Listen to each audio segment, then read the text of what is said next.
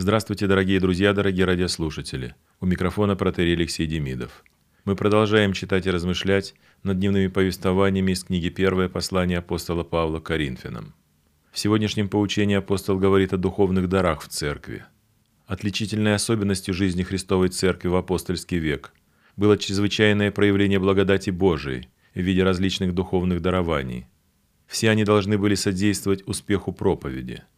Но среди коринфян некоторые стали смотреть на эти благодатные проявления Святого Духа как на повод к тщеславию и соперничеству, а иные стали впадать в самообольщение.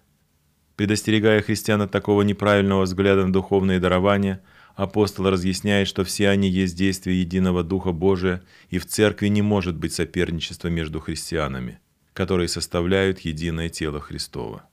Но обратимся к сегодняшнему повествованию, вот оно. «Братья, ибо как тело одно, но имеет многие члены, и все члены одного тела, хотя их и много, составляют одно тело, так и Христос. Ибо все мы одним духом крестились в одно тело, иудеи или эллины, рабы или свободные, и все напоены одним духом. Тело же не из одного члена, но из многих. Если нога скажет «я не принадлежу телу, потому что я не рука», то неужели она потому не принадлежит к телу? И если ухо скажет «я не принадлежу к телу, потому что я не глаз», то неужели оно потому не принадлежит к телу? Если все тело глаз, то где слух? Если все слух, то где обоняние? Но Бог расположил члены каждый в составе тела, как ему было угодно. А если бы все были один член, то где было бы тело? Но теперь членов много, а тело одно.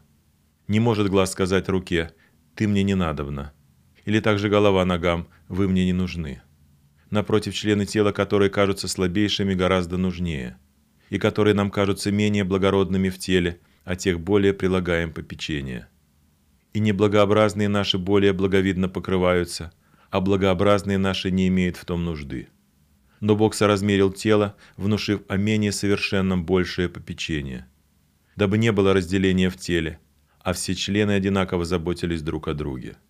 Посему страдает ли один член, страдают с ним все члены. Славится ли один член, с ним радуются все члены. Так заканчивается сегодняшнее повествование.